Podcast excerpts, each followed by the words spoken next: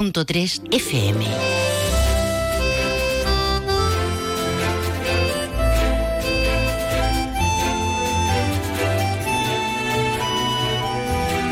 Más de uno Jerez. Leonardo Galán, Onda Cero.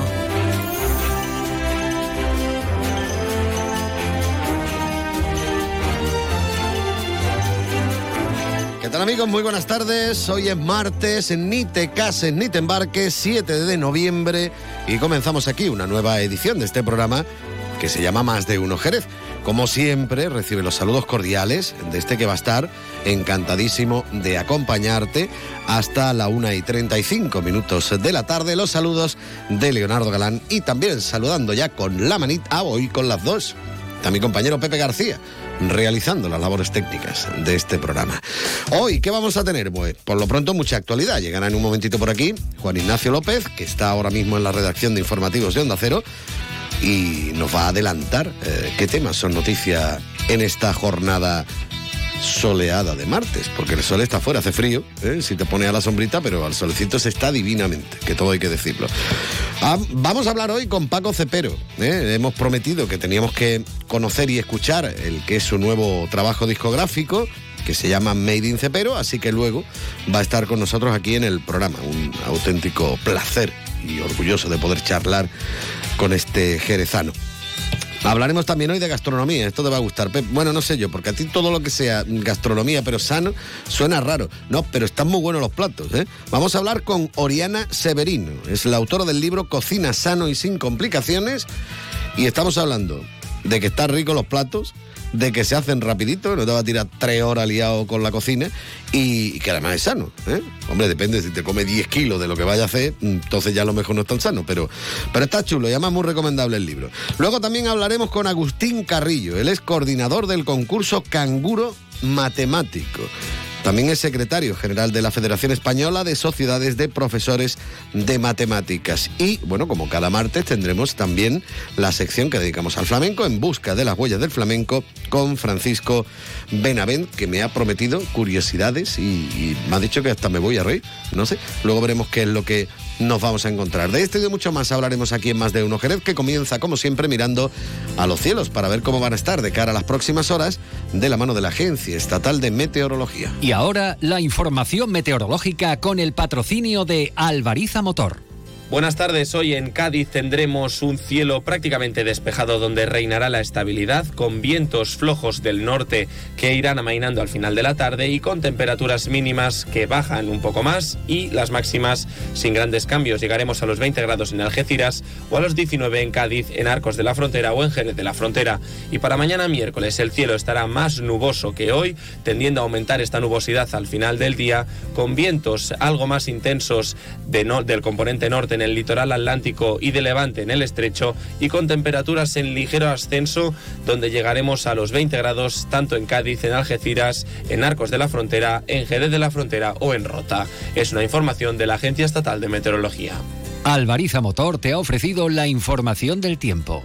El nuevo Mitsubishi ASX puede ser ese coche que ves aparcado en la puerta de un colegio, o en lo alto de una montaña, o surcando la autopista hacia la puesta de sol. Puede ser personal, todo tuyo, o familiar, o el vehículo oficial de un equipo de fútbol sala. Puede ser híbrido, enchufable. Sí, el nuevo Mitsubishi ASX puede ser lo que tú quieras, pero es un Mitsubishi. Véalo en Alvariza Motor, concesionario oficial Mitsubishi, Avenida Tío Pepe 21, Jerez de la Frontera. Ha llovido ya desde que salió este tema en el año 1967 con Las Puertas, bueno, The Doors, ¿eh? Las Puertas sería la, la traducción, y este People Are Strange. Ha llovido mucho, pero sigue la gente siendo muy rara, muy rara.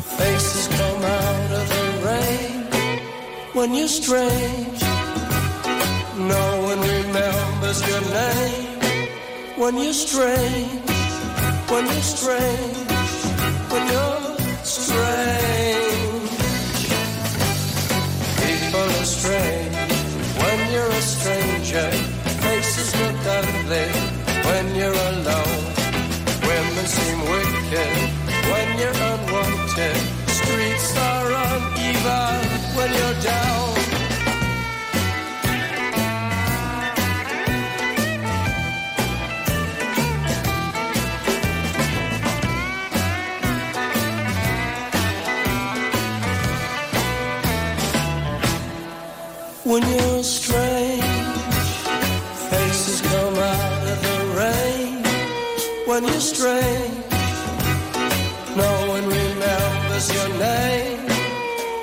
Right.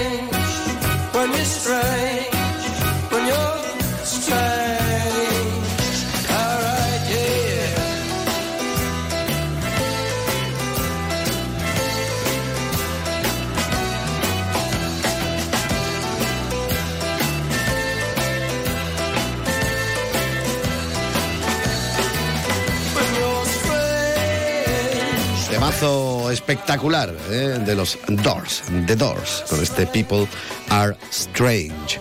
26 minutos que pasan de las 12, él no es Strange. ¿eh? Bueno, el Strange sería que no hablara de actualidad nuestro compañero Juan Ignacio López. Muy buenas tardes. Pues mira, buenas tardes. No te voy a empezar hablando de actualidad. Sabes que Pues estuve entonces es Strange. delante de la tumba de este señor que ¿Ah, acabamos sí? de escuchar, sí, el, el nombre Jim Morrison. El nombre, sí, sí, de Jim Morrison de los dos. El cementerio no me acuerdo ahora mismo el nombre, la Peri, bueno, no sé, en París. ¿eh? Y allí, hay mucha, allí hay mucha gente famosa enterrada, aquí también, ¿eh? pero vamos, ya sabes. Bueno, vamos hoy a ocuparnos, por ejemplo, de asuntos como la manifestación que eh, hoy anuncia y convoca el Partido Popular. Imagino que como aquí, pues habrá ocurrido en Todas todas, las provincias. de provincia. En este caso, bueno, pues ha sido la senadora eh, y, y además alcaldesa y presidenta del Partido Popular en la provincia de Cádiz, María José García Pelayo, quien ha anunciado, bueno, pues esa concentración, manifestación en Cádiz capital este mm, domingo día 12 en la Plaza de España, eh, lógicamente en la tacita, eh, alentado, invitando, bueno, pues y argumentando lo que estamos escuchando todos estos días, ¿no? Que eh, es preferible, dice, pues mm, convocar unas nuevas elecciones para que jerezanos, jerezanas, españoles, españolas, bueno, pues decidan qué gobierno quieren, si quieren un gobierno que respeta y es, y es constitucionalista. A tenor de esto, pues le, hemos tenido que preguntar por la concentración que tuvo lugar ayer, anoche, a las puertas de- del PSOE. Aproximadamente unas 500 personas se concentraron allí. Banderas de España, esto no eh, pacífico, según hemos podido saber, porque pasamos muy cerquita, estaba eh, lleno de policía local. Hemos preguntado a Pelayo si, eh, bueno, pues alentaron o no alentaron esta, esta concentración y, bueno, pues sencillamente se ha referido a que todos los políticos han tenido que sufrir manifestaciones y que en este caso pues era una expresión pública de quien decidió allí a- acercarse. Ellos no lo hicieron, por ejemplo, el Partido Popular. Eh, ayer, como decimos, pues eso, unas 500 personas eh, ante la sede de Calle Sevilla, aproximadamente a las 8 de la tarde, bueno, pues se concentraron eh, para, bueno, pues para exigir que no se negocie con los independentistas. Estamos mm, intentando, bueno, pues conocer el motivo por el cual hoy no se ha colocado ese lazo morado, que creo, creo, si no me falla la memoria, que tradicionalmente se colocaba en el balcón de la calle Consistorio, el balcón principal del ayuntamiento. Este año, no sé, imagino que por más vistosidad, vistosidad porque es la plaza principal de, de Jerez, se iba a colocar esta mañana a las 10 y cuarto en la plaza del Arenal, pero finalmente se ha suspendido. Eh, esperamos, eh, bueno, pues la nueva fecha eh, que nos puedan dar. Y- Creo que puede ser el viernes. el viernes, el viernes. Bueno, pues... Creo. em, De todas formas ya lo En cualquier caso ya, ya se confirmará. En este momento pues está presentando, y allí está nuestro compañero José García, pues la carrera urbana de Upace, que tiene lugar este sábado. El fin, bueno, pues ya imagínense ustedes el mantenimiento, sostenimiento, lógicamente, de eh, la comunidad de usuarios de eh, un centro pionero, ¿no? Como, como Upace eh, Jerez. Y las colas... Las colas de la Plaza del es Arenal. tremendo. Pero tremendo que no sé si alguien todavía alberga la esperanza de poder conseguir un vale, porque eh, si no mal recuerdo la cantidad eran 24.000 euros, 2.400 vales, los divides entre 5 y ahí tienes las cuentas de cuántas personas van a poder conseguir. Luego le preguntaré al matemático que vamos a entrevistar cuánto sale exactamente la cuenta, Pues porque yo estoy muy malo. Pues a ver si te adivina también la longitud, ¿eh? el diámetro de, de la cola, ¿vale? Y, y también, bueno, pues nos referiremos al caudal del agua. El Ayuntamiento de Chipiona ha anunciado una reducción del 20% del caudal con respecto a la media de los últimos cinco años. Hoy hemos preguntado eso a- al, al- al teniente de alcaldesa de Medio Ambiente, Jaime Espinar. Nos ha dicho que la medida, según han informado desde Aqualia, se lleva aplicando en Jerez desde 2014 al menos y sobre todo por las noches para menor desperdicio de agua. Bueno, y hay más asuntos, pero ya los contamos después a partir de las 2 menos 25. Pues nada, estaremos como siempre muy pendientes. Gracias, Juan Ignacio. Hasta luego. Más de uno. Onda Cero Jerez. Leonardo Galán. Jerez comienza a vivir su Navidad. El Museo del Belén abre sus puertas de forma permanente. Museo del Belén. Navidad todo el año. Jerez, ciudad de la Navidad.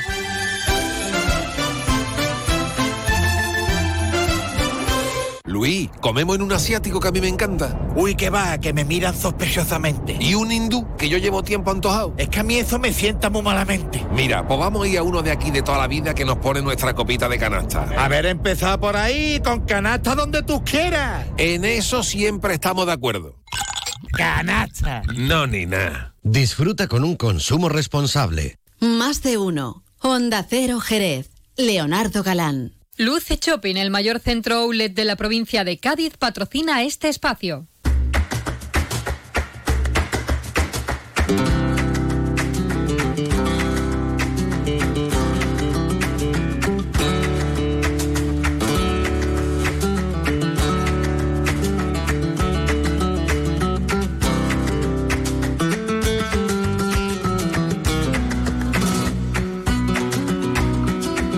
Luego yo no me puedo quejar, ni mucho menos. ¿eh?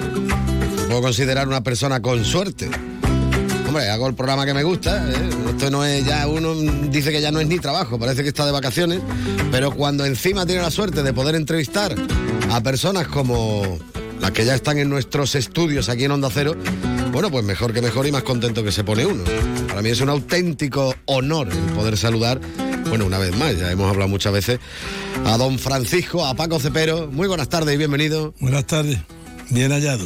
Yo me he quedado realmente impresionado cuando me he puesto a escuchar lo nuevo, este Made in Paco Cepero, Made in Cepero.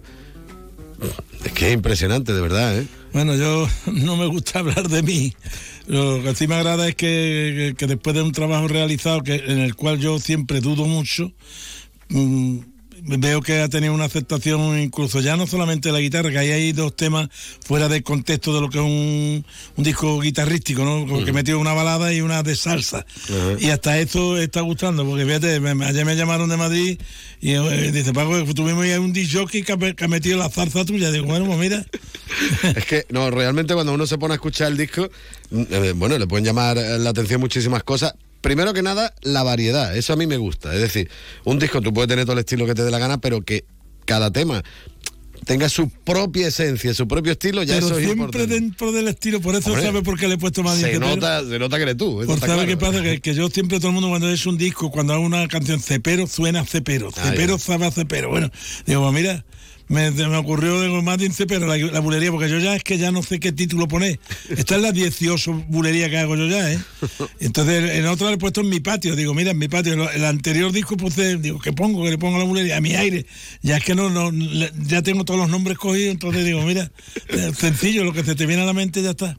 Mira, hablando de mi patio, es que realmente da gusto escuchar cada una de las pistas. ¿eh? Esto es tremendo. Yo lo escucho por el Spotify, este magnífico y maravilloso, que el disco también está muy bien, por cierto, presentado y muy bonita la, la portada del disco físico, me refiero, ¿no? Pero Pues la portada se la tengo que agradecer a Monso Borrajo, que él me, me- yo dije, se me ocurrió decir en Facebook, estoy eh, mi nuevo trabajo que dentro de, de poco, lo- y entonces el tío me escribió y dice, maestro, para mí sería un honor diseñarle la portada de su disco, si usted me lo permite, digo, bueno, el honor sería el mío.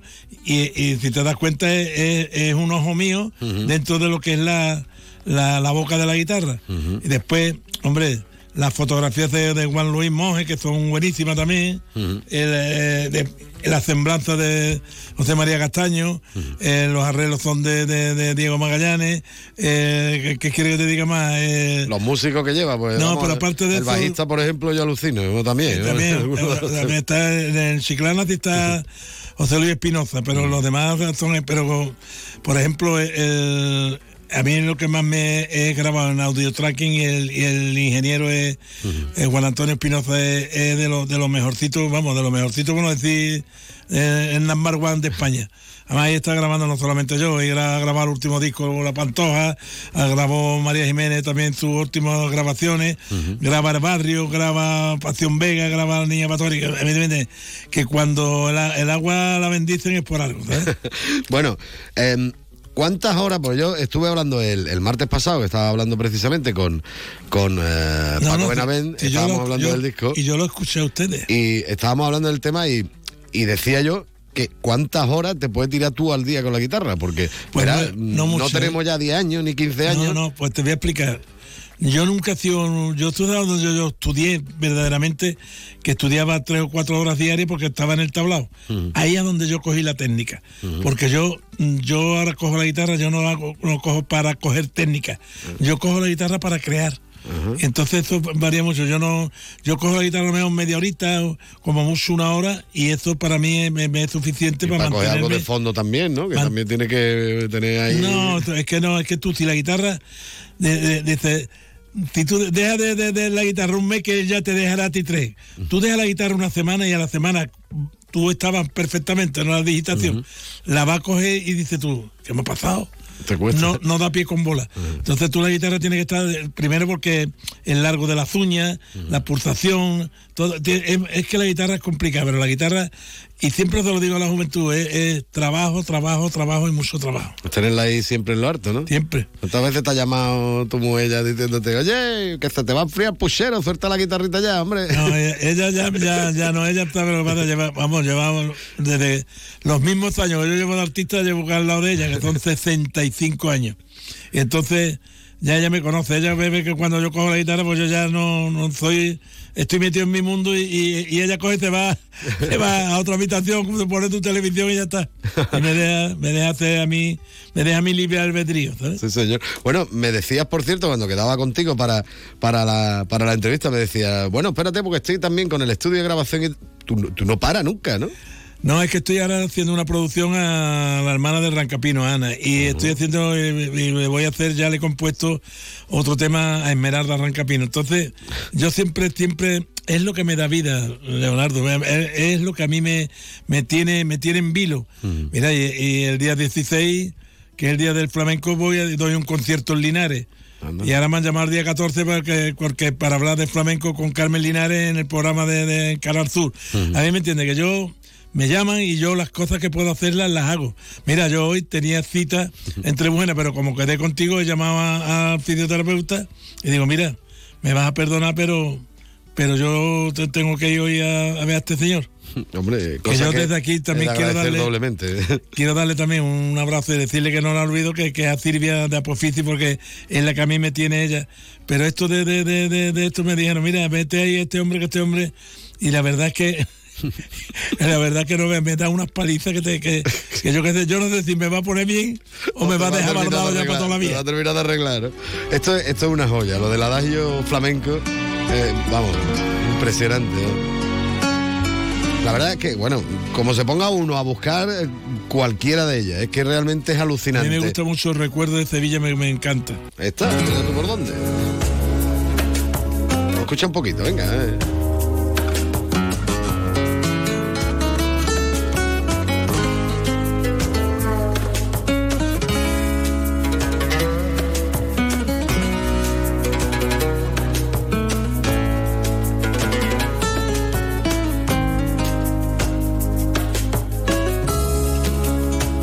Tú decías antes lo de la técnica, pero yo creo que es el sentimiento lo que le da vida a un Hombre, yo, yo te voy a decir yo sí, yo, yo tengo más defectos que virtudes, pero yo he puesto la guitarra despacio. La guitarra, y es que es más difícil porque ahí se notan todos los fallos. Cuando tú haces cosas más ligeras, tú. Ahí, ahí puedes meter camelo y, y traga a todo el mundo, ¿no? Pero aquí tú estás dando una notita y además, y además otra cosa que ya te sorprende los guitarristas, que es que yo, verás que esta mi guitarra, hago el duito ese nada más en el estribillo, pero lo demás está la guitarra pelada. Yo no, con el, con el acompañamiento de, de la percusión, y- pero yo no, no, no, No busco otra guitarra, No, ni no, no, no, no. Ah. Sencillez. Yo soy muy sencillo. De ahí eh, únicamente le metió, se lo metió yo Arduito, ¿no? Programa muy bonito, sí señor. Bueno, como digo yo, tú no paras nunca, tú siempre estás dándole vuelta al coco, no solo eh, interpretando música, no solo haciendo discos, no solo tocando en directo, también, como dices, produciendo también a muchos mucho. artistas y componiendo también para muchos artistas. Eso también tiene su mérito, porque además lo hace mucho con personas jóvenes, con personas No, es que, que ¿sabes lo en que cierta Que yo- forma es un empujoncito Es que, que, ¿sabes tú lo que les pasa? das, Hay que ayudar a, a los jóvenes porque Ahí. ellos son los que los que van a coger el testigo. Yo te decir una cosa, yo me, me- en el flamenco, yo jamás, yo he hecho cosas aflamencadas, Mm. pero yo jamás me he metido en un berenjena de cambiar una ceguerilla ni una solea, en eso no, porque el flamenco es mayor de edad y el, mal- el legado que nos han dejado nuestros mayores, eso lo tenemos que respetar, ¿no? Entonces yo he hecho cosas que sí, que, que tienen el aire flamenco, que tienen su, su, su gracia, como tú quieres decir, su pellizquito, y que son comerciales, más comercial que, que lo mejor que, pero oye, yo a mí cuando me cantan por ceguerilla o me cantan con martinete, a mí me araña el alma, ¿comprendes? Tremendo. Mira, a mí uno que, que es el que vamos a utilizar, por cierto, para cerrar la entrevista, que me ha encantado. Este de Chiclana eh, también es precioso. Este tema, tú sabes que eso me, me, me la cogió para el ayuntamiento de Chiclana, le va a hacer un videoclip, por eso le puse Chiclana, ¿no? Porque le hice la música y llamé al ayuntamiento y la, la verdad, y, y me la ha pagado el ayuntamiento, ¿eh? Me la pagó el- y entonces el tema, el tema tiene, además, sobre todo ahí se nota que, que no solamente hay, hay toco más, más modernito, ahí, eh, comprende, estoy más, más, más, más actualizado. Entonces yo lo que yo siempre he luchado es por mi causa. Entonces yo, yo lo digo, lo digo cuando me hacen entrevistas, este, yo hecho este disco, ni yo vengo a competir, ni vengo a ganar dinero con esto. Yo lo único que, que quiero es la satisfacción del que me escucha y dice, qué cosa más bonita es este hombre, que, que- hay que ver qué música, qué esto, qué flamenco, hay que ver la bulería, cómo toca este hombre, se sigue teniendo. Y eso, y oye, y sigo todavía estando en el estudio. Y de verdad que, que yo me sorprendo porque en el estudio soy la persona más tranquila del mundo.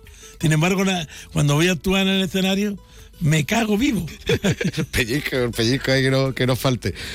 La sonrisa. Tenían que estar viendo que está hablando del disco y la sonrisa que tiene, como si fuera el primero que acabas de No, sacar. es que, que si tú no se te pierde la ilusión, mira, en el momento yo soy una persona sencilla y humilde. Y en el momento que tú te crees que tú estás en posesión de la verdad, además lo digo en el disco, ¿eh? bendita lección del tiempo, que cuanto más años cumplo voy a morirme aprendiendo. Y esa es la verdad de la vida. Y yo me quiero quedar con eso. Pues nada, Paco Cepero, muchísimas gracias por haber estado con nosotros aquí en la sintonía de Onda Cero. Busquen el disco, ya sea físicamente o ya sea en el spot y este Bueno, del sí, lo 100.000 decís, ¿no? En, en Abrine y en Expo Flamenco lo tiene. También está ahí, sí señor. Pues nada, que lo busquen porque merece la pena hasta para tenerlo de colección, porque ha quedado precioso. Sí señor. Paco Cepero, muchas gracias. Gracias a ti.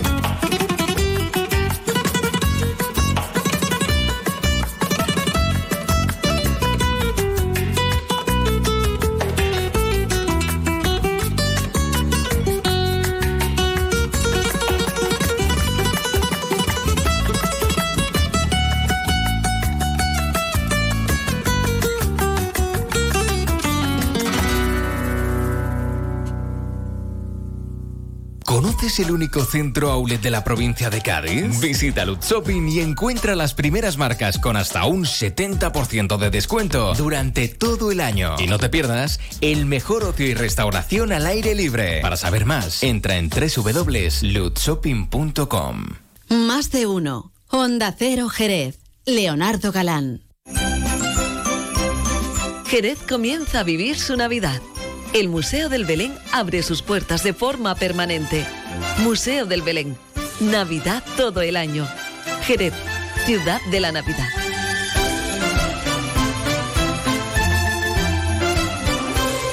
Nuestro objetivo es conseguir un Jerez más limpio. La ciudad necesitaba una mejora en materia de limpieza y hemos reforzado el servicio estos meses con un plan especial.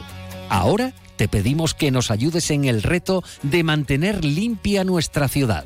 Ayuntamiento de Jerez. Más de uno. Honda Cero Jerez. Leonardo Galán.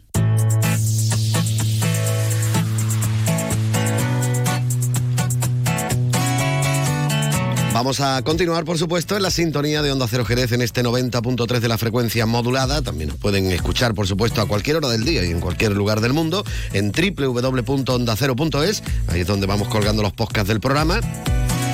Y también nos pueden escuchar directamente en su teléfono móvil. Colgamos los podcasts, pero no tenemos tanto éxito como la mujer con la que vamos a hablar a continuación. Digo en cuanto al número de reproducciones, ya quisiera uno, ¿eh?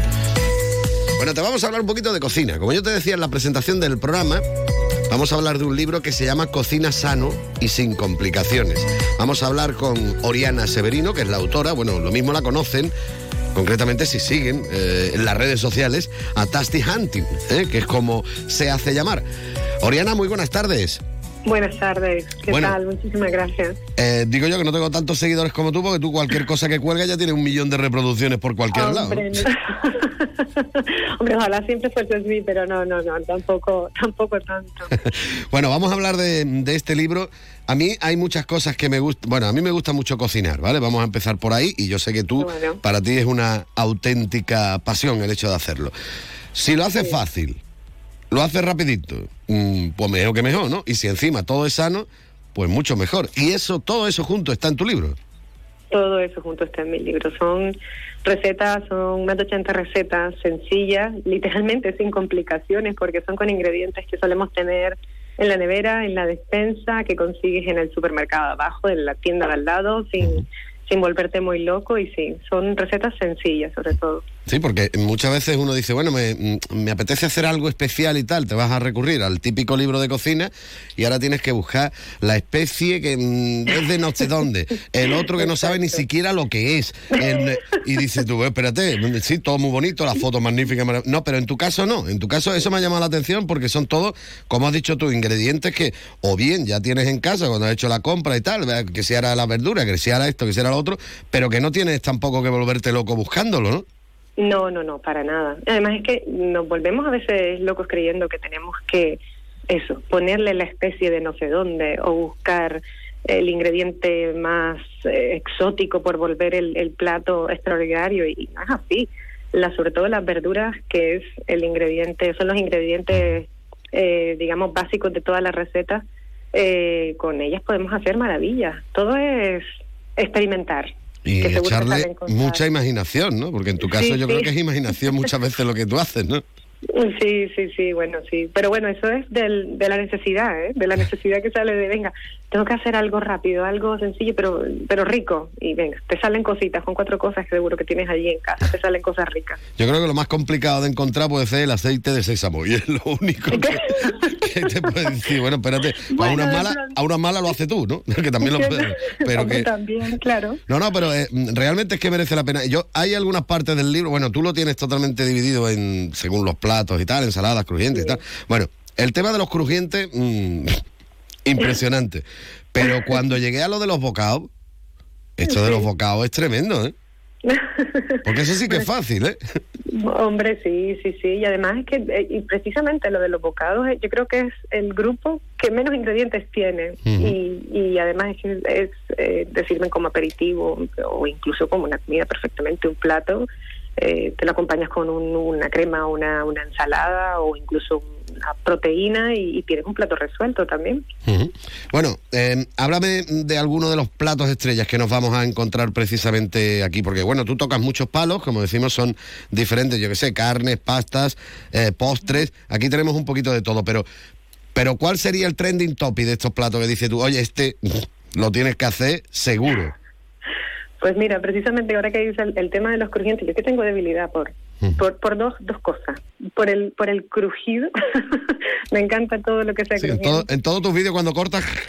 Es que eso es, eso es una satisfacción total, no me digas que no. es delicia, una delicia. Eso y el queso, que, que la verdad que también está en mucho de, lo, de las elaboraciones que tengo, pero esos dos ingredientes, con lo cual, para mí una de, la- de las recetas que más, más me gustan son la- las mil hojas de calabacín, eh, porque además de que tiene, creo que son cuatro ingredientes la receta, se quedan tan ricos y es algo tan sencillo que, que, que- que es una delicia. Eso hay que probarlo. Bueno, siempre eh, la cocina eh, está claro que los ingredientes son fundamentales, que sean de primera calidad, si son de cercanía, mucho mejor que mejor. Tú tienes aquí también un plato de atún que es impresionante. Y además es el mismo que tienes en la, en la portada del, de lo que es el, el libro, que lo hace, vamos, que también fácil, fácil, que tampoco es nada complicado, pero atún de este que te va a la plaza y te pone que no vea, ¿no? Bueno, ahí ahí te voy a, te voy a corregir, ¿eh? Te voy a corregir porque no es atún, es tomate. Ah, Pero de- juega, Ah. juega, sí, sí, sí, juegan. Pero mira, no eres el primero que le pasa. Es, en realidad es un, un tartar de atún y tomate, de, perdón, de tomate y, y aguacate. Ah, Pero a la vista pues parece parece atún. Sí, parece atún. Qué Pero bueno. no, es tomate, es tomate, eso sí, un buen tomatito rojito, bien jugosito, que es el que le queda bien. pues da el pego directamente, ¿eh? te lo digo Sí, sinceramente. sí, sí, sí. Bueno, también hay que probarlo, ¿eh? También hay que probarlo. claro, bueno, más cositas. Cuéntame, mm, ¿por qué empezaste tú en esto de la cocina? Porque tienes ahí una historia muy bonita con tu padre, eh, de origen italiano. Tú eres, tú eres colombiana, si no me equivoco. Sí, sí, nací en Colombia, en Santa Marta, Colombia, pero hace 20 años que vivo en Las Palmas de Gran Canaria. Eh, mi abuelo era italiano, entonces tengo una mezcla ahí, y mi padre era cocinero de profesión y tenía, tuvo restaurantes italianos, con lo cual crecí, como se dice, entre fogones, vamos. Sí, sí. Y bueno, em, cuando siempre se habla mm, últimamente de la pandemia, hay que ver que esto, que mal, que cayó, que tal, que mal, que se cargó esto, que se cargó. A ti se puede decir que te vino hasta bien, ¿no? El hecho de estar encerrada y de No ponerte tú allí a hacer tus cosas. Mira, no me gusta decirlo, pero la verdad que sí, yo lo- en parte lo agradecí, porque fue cuando, cuando claro, todos nos centramos, to- todo, todo el mundo se volvió cocinillas, porque empezabas a ver a gente que en la vida había cogido un cuchillo y estaba todo el mundo metido en la cocina. Y la verdad que sí, fue, fue, mm, fue donde yo misma me di cuenta de, de que era el medio que, que tenía que utilizar para transmitir eso que de verdad me apasionaba a mí, que era la cocina. Y bueno, mm, algo también fundamental en este libro y algo que nos preocupa cada día más, eh, que sea la comida sana, que sean los productos naturales y, y sobre todo que sepamos lo que estamos comiendo. Y bueno, hay cosas muy curiosas en el libro cuando te pones a verlo que te viene mm, el dibujito, pues este no tiene gluten, este se hace al horno, este se hace en la freidora de aire, este no sé qué, todas esas cosas siempre vienen bien también, ¿no? Hombre, claro, ¿no? Y además que todo el mundo, eh, a ver, el tema del, del horno, que se especifica en, el, en, el, en la portada también, es que todo el mundo no tiene horno, no todo el mundo, perdón, tiene horno, ni, to- ni, ni tenemos muchas veces tiempo para cocinar, ¿no? Porque el horno lleva su precalentamiento y es una cocción más lenta y tal, con lo cual a veces con que cojas una sartén te preparas maravillas, ¿eh? Y, eso intento en muchas de las recetas, que no siempre haya que estar tirando de, de, de horno, ¿no? Y, y además otra cosa también, la velocidad. Es decir, eh, Sí, que, claro. que tus platos se hacen 15, 20 minutos, a lo mejor el más complicado puede tardar poco más de media hora, pero, pero ya está, ¿no? Tú llegas ya del trabajo a tu casa reventado y dices, ahora voy a tirar tres horas para hacerme un puchero.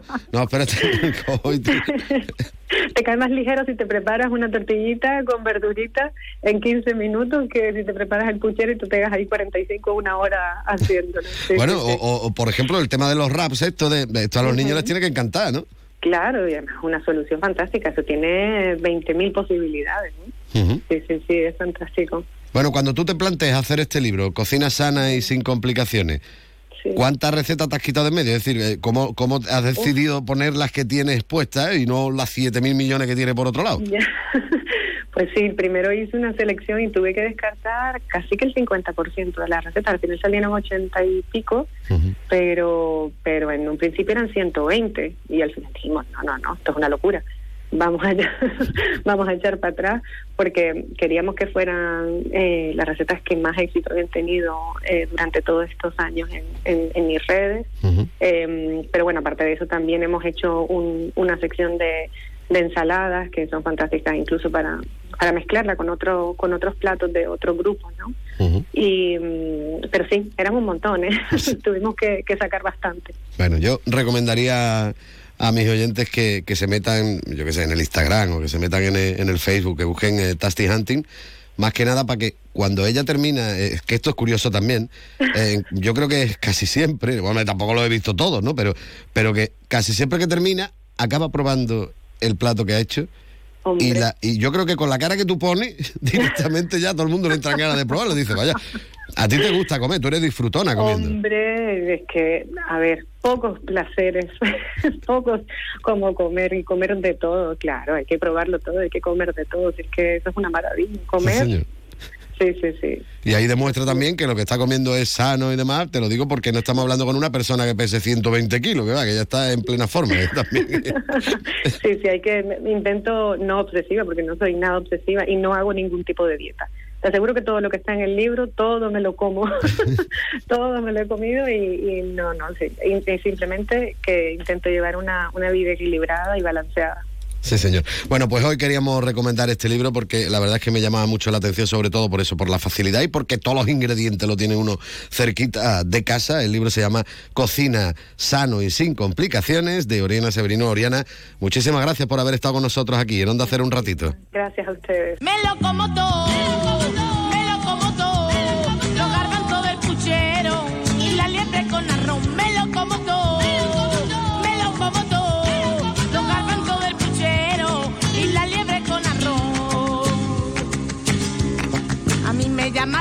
chiqui, pero de chica no tengo nada.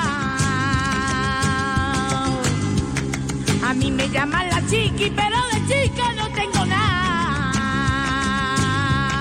Soy más harta que una torre, con más fuego que un volcán. Soy más harta que una torre, doy más guerra que el. Y no tengo complejo, yo soy así porque quiso Dios. Y en mi fardiquera llevo un cuchillo y una cuchara y un tenedor. Y si se presenta en algún momento oportunidad, me lo como todo, yo no dejo nada. Me lo como todo,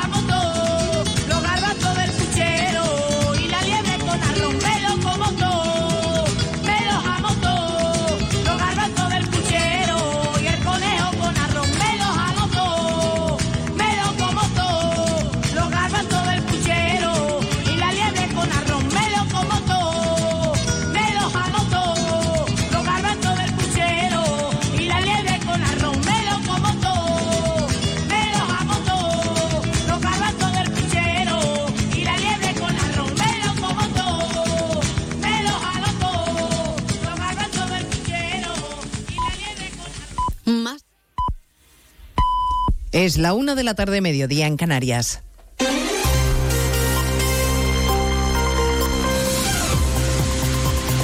Noticias en Onda Cero. Buenas tardes, les avanzamos a esta hora algunos de los asuntos de los que hablaremos con detalle a partir de las dos en Noticias Mediodía, empezando con una última hora judicial.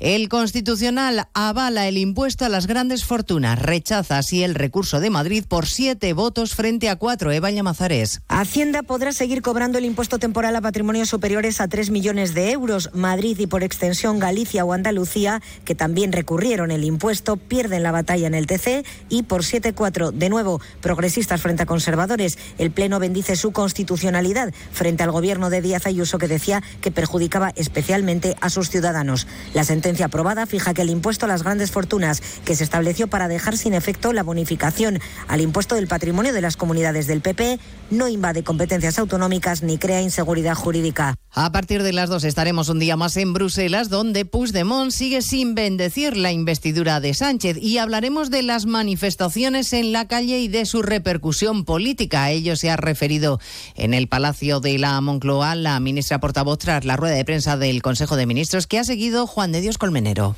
Y de nuevo desde la mesa del Consejo de Ministros, ataques y descalificaciones directas a la, de la portavoz del Gobierno al Partido Popular, acusándole de actuar contra la democracia por las concentraciones en Ferraz. Es la Constitución española la que otorga un papel fundamental a los partidos políticos en democracia.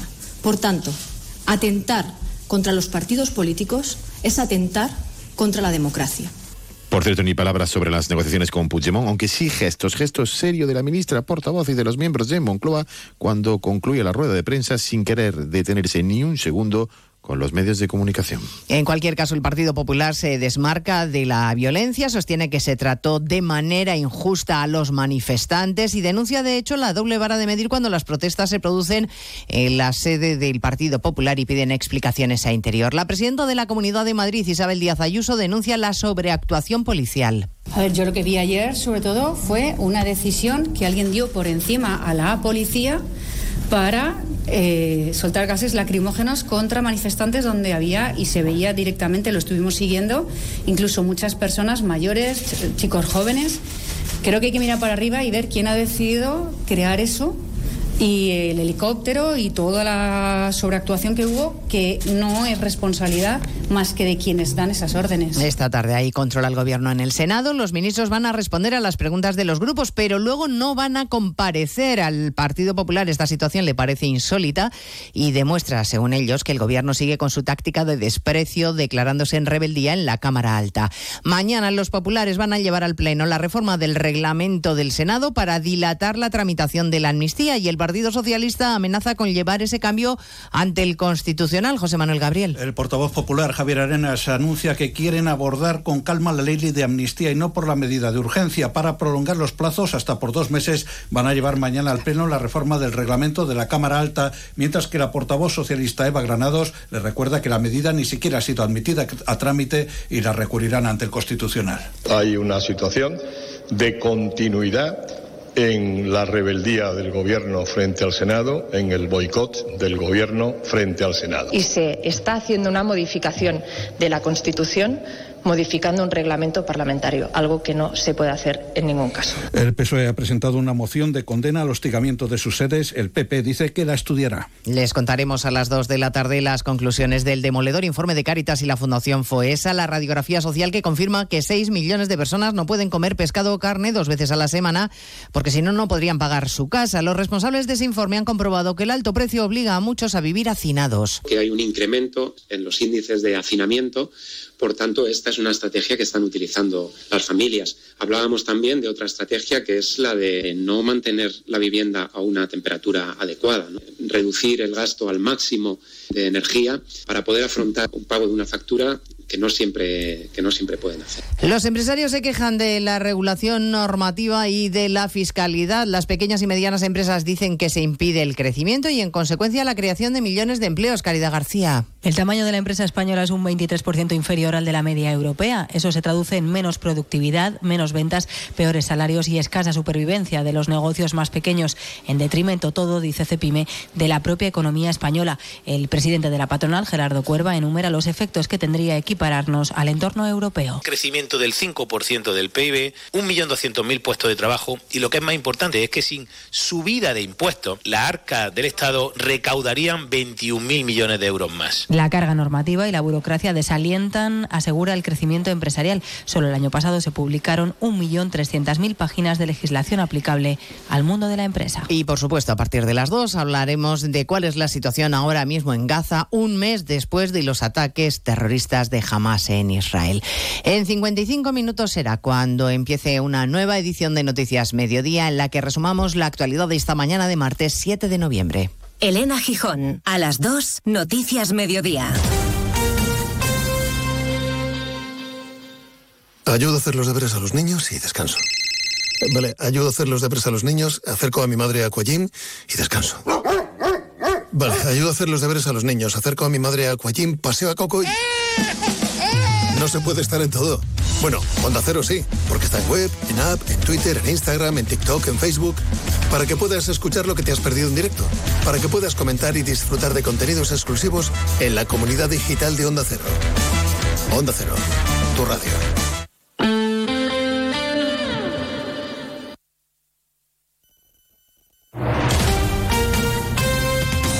Andalucía, Onda Cero.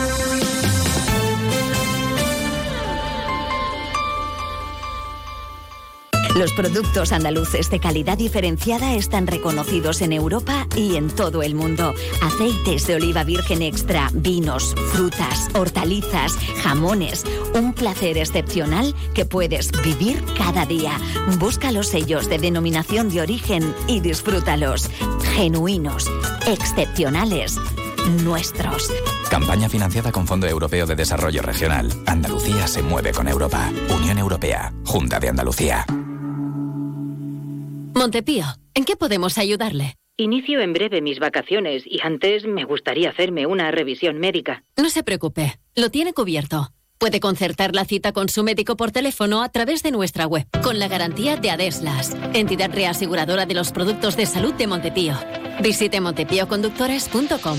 Montepío, lo tiene cubierto. Disfruta el mes de Black Friday con Social Energy. Llévate 200 euros en tu batería virtual con Quiroluz, con seguro todo riesgo incluido los dos primeros años y grandes descuentos con hasta 25 años de garantía en todas nuestras instalaciones de primeras marcas. Pide tu cita al 955 44 11 11 o socialenergy.es y aprovecha las subvenciones disponibles. La revolución solar es Social Energy. Sobre todo, Onda Cero Andalucía.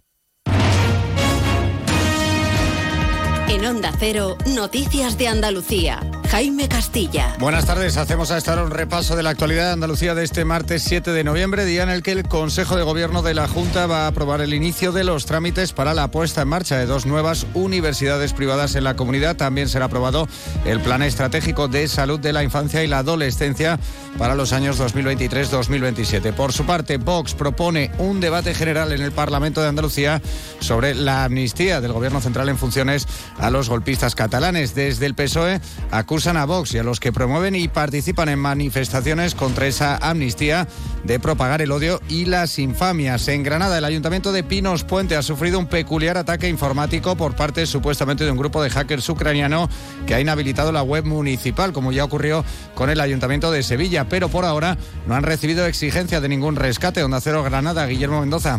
La Guardia Civil investiga este ataque informático que ha dejado a Pinos Puente sin acceso a las plataformas en línea importantes para prestar determinados servicios de participación ciudadana, como las convocatorias de empleo, y que también les sirve para difundir contenido relevante a la comunidad. Además, lamentan haber perdido 10.000 seguidores en redes sociales. En Jaén, ocho personas han sido detenidas en una operación de la Guardia Civil contra el comercio ilegal de armas. Sonda Cero Jaén, Pepe Cortés. Dos de ellas ya han ingresado en prisión provisional por orden judicial. Otras dos personas están en calidad de investigadas según fuentes cercanas a la investigación que se lleva desde el juzgado de primera instancia e instrucción número 2 de Villacarrillo. Este órgano fue quien autorizó los registros ejecutados la pasada semana en inmuebles de localidades como Villanueva del Arzobispo, Innatorat, Villacarrillo o Linares. Vamos ahora con el repaso de la actualidad del resto de provincias y lo hacemos por Almería.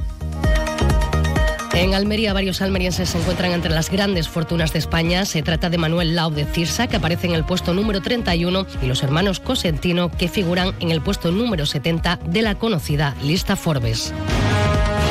En Cádiz, dos agentes de la unidad de la policía de la Comunidad Autónoma de Andalucía han resultado heridos tras el ataque de un encapuchado mientras escoltaban al presunto líder de un entramado de estafas online, un menor de 17 años al que acompañaban a una clínica dental. En Ceuta se ha retomado el juicio del caso en Vicesa. Las primeras jornadas fueron dedicadas a cuestiones previas y esta semana comenzarán las declaraciones de algunos de los agentes de la Policía Nacional que llevaron a cabo las investigaciones. La semana próxima será el turno de los acusados, más de 30 en esta trama política. En Córdoba se generaliza la campaña de recogida de aceitunas sin que mejoren demasiado las perspectivas de producción de aceite a pesar de las lluvias de las últimas semanas. Las estimaciones rondan las 143.000 toneladas en una campaña igual de escasa que la del año pasado. En Huelva, en la Casa Colón, hoy se ha presentado la 49 edición del Festival de Cine Iberoamericano. Es el decano de los certámenes andaluces y este año se proyectan más de un centenar de producciones con la mirada puesta en el próximo ejercicio en el que cumplirá medio siglo de vida. En Málaga ha sido detenido un hombre tras secuestrar a un fontanero justificando que el presupuesto que le había remitido era un robo. El individuo se atrincheró en su vivienda amenazando con explosionar una bombona de butano que colocó junto a la puerta de su casa. Allí pudieron acceder los agentes de la policía local que tras reducirlo liberaron al fontanero. Y en Sevilla ha comenzado hoy la fase final de la Billie Jean King Cup, el torneo de tenis femenino más importante del mundo, donde el equipo español con Paula Badosa al frente debuta mañana. La semifinal tendrá lugar el sábado y la gran final este domingo. Más noticias de Andalucía a las 2 menos 10 aquí en Onda Cero.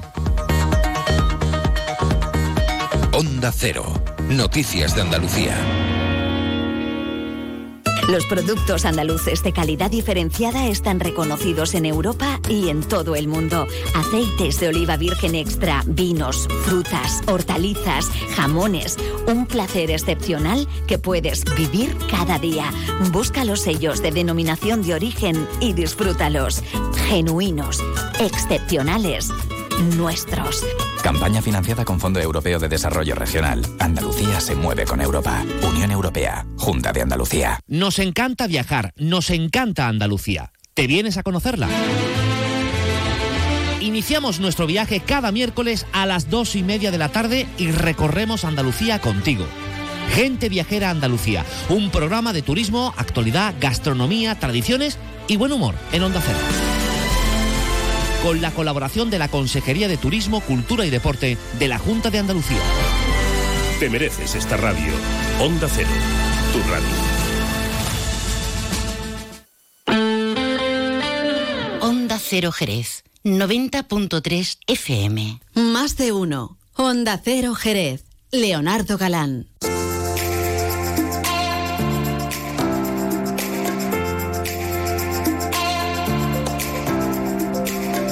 Continuamos, por supuesto, en la sintonía de Onda Cero Jerez en este 90.3 de la frecuencia modulada, también en www.ondacero.es. Ahí nos puede escuchar en cualquier lugar del mundo y a cualquier hora del día, porque es donde colgamos los podcasts del programa. Y también nos pueden escuchar directamente en su teléfono móvil, si se han descargado la aplicación gratuita de Onda Cero. Vamos a hablar un poquito de matemáticas. Bueno, concretamente de un concurso de matemáticas. Se llama Canguro es curioso, ¿eh? Esto está organizado a nivel internacional, por cierto. Bueno, vamos a enterarnos bien de qué va todo esto. Vamos a hablar con Agustín Carrillo, que él es el coordinador del concurso Canguro Matemático y también es secretario general de la Federación Española de Sociedades de Profesores de Matemáticas. Don Agustín, muy buenas tardes. Hola, buenas tardes. Cuando estamos hablando de este canguro matemático, ¿de qué estamos hablando exactamente? Cuéntenos. Bueno, pues un concurso dirigido, en este caso nosotros desde la Federación Española de Sociedades de Profesores de Matemáticas, lo, convocamos para los cuatro cursos de secundaria y para los dos cursos de bachillerato. Es una actividad que se hace en común en más de 100 países en todo el mundo, con los problemas prácticamente similares, puesto que, son los que resultan de una reunión previa en la que se reúnen los representantes de cada país y se deciden cuáles son las propuestas que se le van a plantear al alumnado. Y por el nombre, pues fácilmente se puede deducir de dónde surgió la idea de esta actividad. Es decir, canguro es un animal típico de Australia, pues fueron los australianos los primeros que, iniciaron este concurso y se ha ido extendiendo en todo el mundo, por eso hay más, que como decía, más de 100 países que lo están organizando. Bueno, es un concurso, ¿hay premios o, o- o nos conformamos con el reconocimiento internacional de ser los más mejores del mundo? A ver. Pues, bueno, hay de todo. Es decir, eh, nosotros eh, convocamos el concurso, como decía, para secundaria y bachillerato. No es un concurso que vaya dirigido exclusivamente al alumnado excelente o con altas capacidades en matemáticas. La idea es que participe el máximo de chicos y chicas de, de cada centro educativo que pasen una jornada intentando afrontar los retos de resolver los 30 problemas que se les plantean en esta actividad, están divididos en tres bloques, uno más asequible, otro intermedio y uno que, que ya un poco más complicado, que son los que permitirán evidentemente decidir después quiénes son los mejores de cada centro y los mejores en este caso de toda de toda España, ¿no? Es decir, que no es un, la idea es afrontar el reto, pasar una jornada todo lo que se pueda divertida con las matemáticas y, y ya está, y intentar a ver cuántos somos capaces de, de encontrar las soluciones. Bueno, una vez que, bueno, primero que nada, ¿cómo, cómo se puede participar? A ver cómo mm, dice una clase de un centro educativo, oye, yo quiero participar en el canguro, tal, ¿cómo, cómo lo hace? A ver. Bueno, pues nosotros tenemos una página en la Federación, abrimos en este 2023, que fue la primera edición que asumimos desde la Federación, creamos una página web que es canguro mat, MAT, las tres primeras letras de matemáticas, punto es, y ahí aparecen las bases y el proceso de inscripción y el formulario de inscripción. Eh, es una actividad, como decía, de centro, es decir, no, no es posible que un padre o una madre quiera piense que su hijo que, que su hijo es muy bueno en matemáticas y quiera inscribirlo. No, es una actividad, como decía antes, de centro y lo que se pretende es que participe pues el máximo de, chicos y chicas que tengan el interés por, por decir, bueno, pues vamos a ver si las matemáticas no son tan difíciles, ni tan aburridas, ni tan desastrosas como, como, como venimos hablando siempre de ellas. ¿no? Bueno, y luego, eh, ¿dónde se hacen las pruebas? ¿En el mismo centro educativo o se hace en algún lugar en particular que esté prefijado? Nosotros, eh, como decía, la, este el 2024 será la segunda edición que convocamos, que, que asumimos, y estamos intentando eh, organizar una, una infraestructura que, por ahora no es posible, ¿no? Para, poder reunir a, los chicos y chicas en, en determinadas, bueno, por ejemplo, en las capitales de provincia o en aquellas ciudades mayores, ¿no? Por, lo tanto, hasta que esto sea posible, las pruebas para facilitar y, y también, en la medida de evitar los desplazamientos, se van a, se están haciendo, o las hicimos este año y las vamos a hacer en, el- en la edición del 2024 en los centros educativos. Perfecto. ¿Y cómo anda el nivel aquí en España comparado con, con el resto del mundo? Porque, bueno, no es la primera vez, como dice, que, que se va a hacer como quedamos el año pasado. Bueno, no, no es, luego no hay comparación con el resto de países porque porque no se trata de, de decir cuál es el mejor alumno de todo el mundo. Lo que sí puedo comentar es que en la edición de este año, pues de los de los 30 problemas hubo mm, un chico que hizo que lo hizo todo. Y el resto lo, la- en el acto de entrega de premios que, que nosotros organizamos que celebramos en Valladolid a- invitamos a, a los tres mejores de cada categoría y, y las calificaciones estaban eran muy altas. Es decir que que no está el nivel no está mal del todo. Bueno, y, y- y- y ya, mm, bueno, hablando con usted precisamente como concretamente secretario general de esa Federación Española de Sociedades de Profesores de Matemática, ¿cómo ve usted el nivel, eh, ya no solo de los que participen, sino el nivel an- en el ámbito general, aquí en, en España? Bueno, España no es de las que mejor mm, calificaciones obtiene en las pruebas PISA, pero vamos, las pruebas PISA son un tipo de prueba específica para un curso determinado y, y yo creo que el nivel de matemática está en, en igualdad con el resto de países de, de la zona europea, ¿no? Siempre hay alguno que destaca o alguno que sus políticas educativas y le permiten hacer algunos cambios. Ese es uno de los, quizá uno de los problemas que tenemos en España, ¿no? En España, cada gobierno que hay, hay una ley y con ese cambio de ley no da tiempo a que un- una reforma se instaure y, y dé lo- sus frutos. Quizá en algún momento desde la- los políticos se debían de plantear que la educación es importante en un país y que por lo tanto ponerse de acuerdo en un pacto educativo pues sería sería lo suyo, ¿no? Quizá serviría también para, para mejorar y no volver loco al profesorado con tanta ley, con tantos cambios y no saber en cada momento qué es lo que tiene que hacer o qué currículum tiene que aplicar, ¿no? Como se suele decir, un pacto de Estado, ¿no? Donde estén presentes todos los grupos y digan, mira, oye, mira, vamos a hacer la silla y vamos a estarnos quietos de una vez, ¿no? Porque la verdad que desde que estudiaba yo hasta ahora, yo ya no sé ni cuántas leyes de- educativas han pasado por ahí en medio. Pues desde 1970, 10. Pues ahí una, está. prácticamente en los últimos años una cada 10 años o una cada 5. Vaya. Y muchas veces la de 5 es modificación de las anteriores. Yo creo que ya es momento de, de- de darle un poco de seriedad si realmente creemos en que la educación es importante para un país. ¿no? Bueno, vamos a empezar por las matemáticas y lo primero que tenemos que hacer es apuntarnos, como hemos dicho, aquí en Jerez tenemos muchos centros educativos. Ahora no nos van a estar escuchando los profesores a esta hora, pero como nosotros ponemos el programa, el podcast en www.ondacero.es, seguro que más de uno nos está escuchando. Dígale usted algo, anímelo ya y dígale, oye, ¿qué pasa? Venga, vámonos que nos vamos. Bueno, pues la, jornada que hicimos en este 2023 contamos con cerca de 17.000 chicos y chicas, lo cual quiere decir que, que no se lo pasarían tan, tan mal, puesto que están intentando participar en la nueva convocatoria. Es una jornada que se intenta que sea lúdica, no se requieren eh, mucha memoria en cuanto a los contenidos, es decir, no hay que acordarse de la fórmula de la ecuación de segundo grado, y nada, sino una- un poco de lógica para resolver los problemas. Entonces, animarlos a que prueben, todos recibirán su regalo de recuerdo de, de esa participación y, y que a lo mejor cambian su, su visión de las matemáticas. Nosotros en la Federación esperamos a todos los centros con mucha ilusión. Pues recuérdenos la página web donde tenemos que apuntarnos. Canguromat, terminado en T de Toledo, punto es. Hasta el, hasta el 15 de diciembre está abierto el plazo de inscripción. Perfecto, pues tomamos nota. Don Agustín Carrillo, muchísimas gracias, un fuerte abrazo. Gracias a vosotros por difundirnos. Más de uno. Onda Cero Jerez. Leonardo Galán. El otro día me preguntaron qué consejo le darías al Joaquín Prat del futuro. Pues le diría que siga eligiendo Suzuki S-Cross. Nuevo Suzuki S-Cross con tecnología híbrida, versiones 4x4 y etiqueta eco. Descubre más en suzuki.es y déjate sorprender por su precio imbatible. Y ahora tu S-Cross 100% conectado con Suzuki Connect. Suzuki S-Cross. Cross the line. Véalo en Alvariza Motor, concesionario oficial Suzuki, Avenida Tío Pepe 21, Jerez. Jerez comienza a vivir su Navidad. El Museo del Belén abre sus puertas de forma permanente. Museo del Belén. Navidad todo el año. Jerez, ciudad de la Navidad.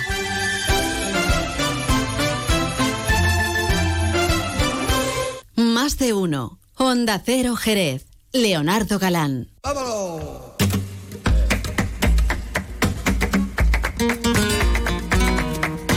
No nos olvidamos que estamos a martes. Ni te cases ni te embarques. Y los martes buscamos las huellas del flamenco con don Francisco Benavent. Muy buenas tardes. Muy buenas tardes, don Leo. Bueno, ¿a ¿qué vamos a arreglar hoy?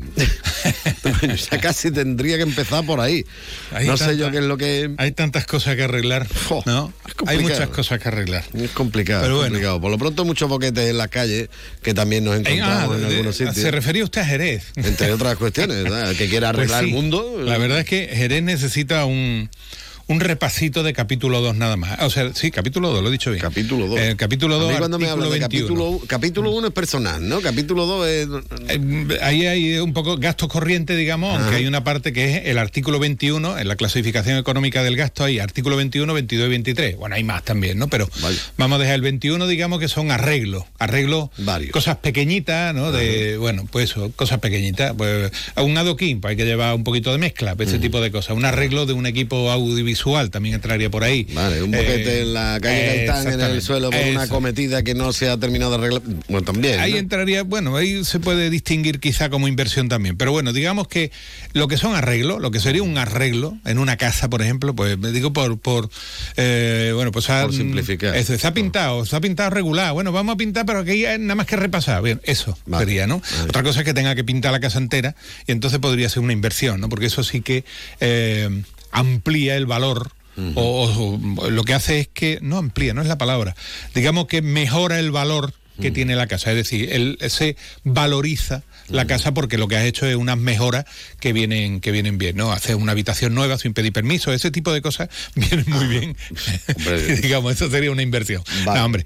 Pero eh, sí es verdad. pequeño flete también ahí. Es verdad que hay algunas calles que son batidoras. ¿No? Vas con el coche y son como una Yo batidora. Siempre me ¿no? acuerdo cuando mm, vengo a la calle Porvera para aparcar el coche, ¿vale? Y cuando cojo la curva de la calle ancha a la calle Porvera, es magnífica. Eh, Yo le diría que la calle Porvera tiene un alter ego como calle, ¿no? Que es la calle Caballeros. La calle Caballero es posiblemente una calle de las que soporta más tráfico, también del casco histórico y demás.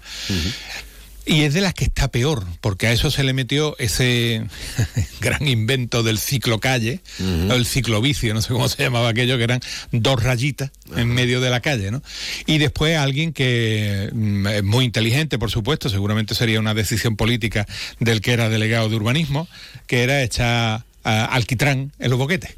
En los boquetes donde había antes La rayita. adoquines, ¿no? Donde había adoquines. Entonces, Ajá. bueno, la verdad es que es un pastiche. La calle Caballero, yo respeto de verdad a la gente que no se queja. Respeto muchísimo a la gente que no se queja.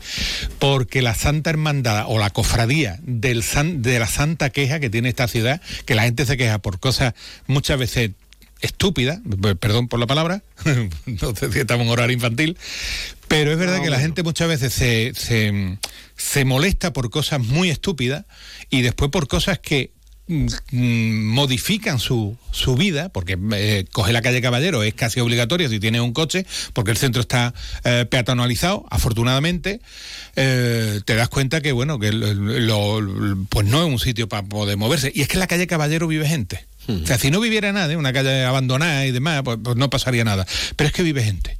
Y entonces, o se tiene la calle en condiciones o no se tiene. Yo diría que se tenga en condiciones y arreglando. Oye, si no se puede cortar la calle porque es una calle larga, eh, pues ir parcheando que no pasa nada, ¿no? Eso valdría para el resto, ¿eh? Una cuadrillita así de arreglo de adoquines, chino lavado y ese tipo de cosas estaría muy bien. Y dejarse, ¿no? De, de pensar en cosas que hay en España para que sea más grande.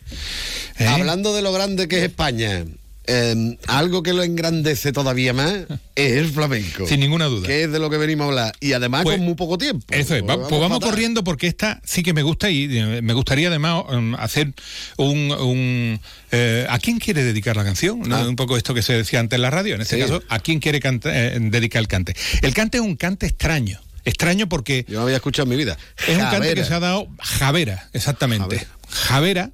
eh, o jabegote, ¿no? que sería un poco la- el- los pescadores que utilizan el- la javea, supongo que se llamara. No, bueno, es un cante marinero, Ah. más bien de Málaga, y que al final, hombre, si uno lo escucha con un poquito de atención, aunque no sepa mucho de flamenco, al final busca un esquema rítmico que se repite, el fandango. No, al final es un fandango te iba a decir, que suena con una cosa abandolado y demás. ¿Dónde está la importancia de este cante? Pues este cante, no solamente, hombre, por traer un cante también diferente, que no hace mucho tiempo, que es difícil escucharlo en un, en un concurso, es difícil escucharlo también en un festival. Pues yo quería traerlo porque esto es de un tipo muy peculiar que se llama El Canario de Madrid. El Canario de Madrid. El Canario de Madrid. Realmente su nombre y apellido, digo que es un homenaje a aquellos que ayer manifestándose legítimamente, porque tienen derecho a manifestarse en la Plaza del Mamelón, eh, bueno, pues para ello va este cante cantado, como digo, por Pedro Sánchez, el Pedro Canario de Madrid.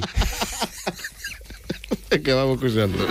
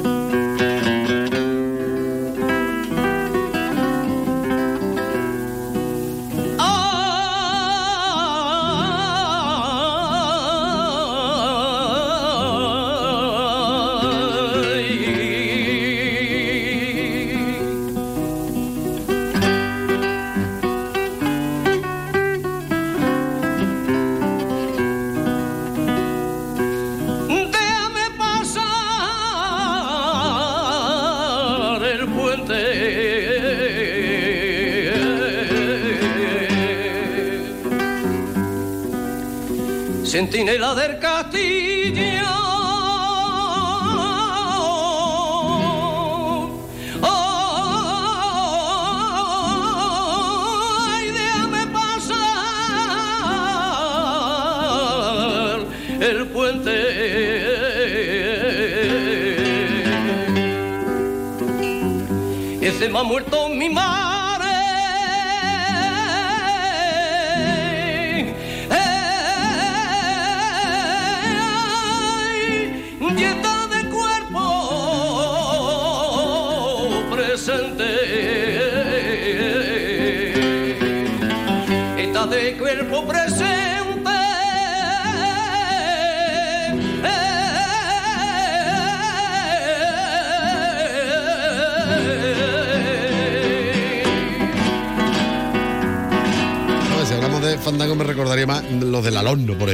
son más lentos. Ahora, la letra es triste, triste. Oye, pero Pedro Sánchez canta bien.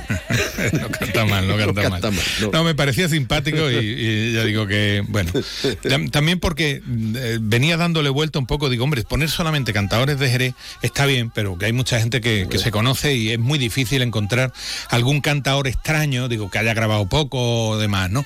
Pero sí sería, y un poco lo que también le proponemos a, a los oyentes, el ir buscando ese tipo de cante que hoy no es que hayan desaparecido, ¿eh? porque no han desaparecido, siguen estando, pero muy concentrados de verdad, ¿no? O sea que esto podría pasar también por una malagueña, un poco extraña, pero bueno, podría pasar por una malagueña.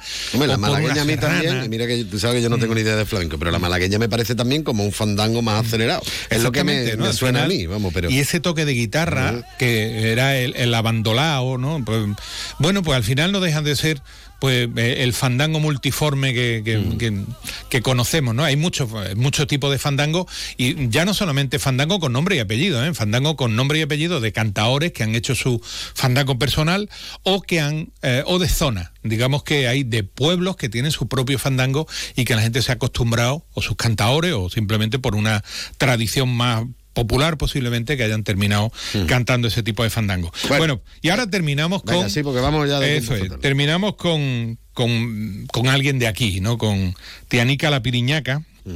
Tianica la Piriñaca murió en el año 88, era un- vivía en la calle La Sangre, ¿no? En la calle La Merced, ¿no? Y es la que acuñó esa, esa idea de cuando canto por soleado, cuando canto, ella no, dece- no sé si era soleado por seguirilla, ¿no?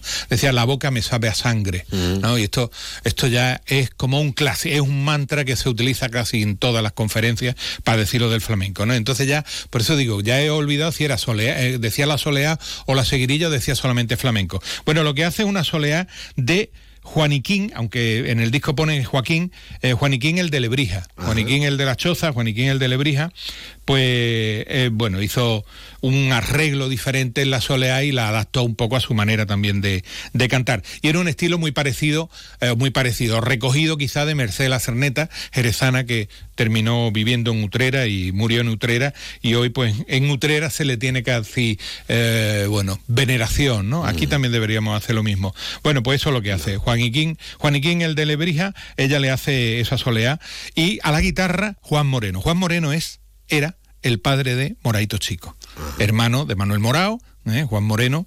eh, también es de los morados, lógicamente. Pues nada. Y con eso terminamos, con el bizcocho. Venga, Mm, mañana hasta la semana que viene. Es. Venga, hasta luego. Adiós.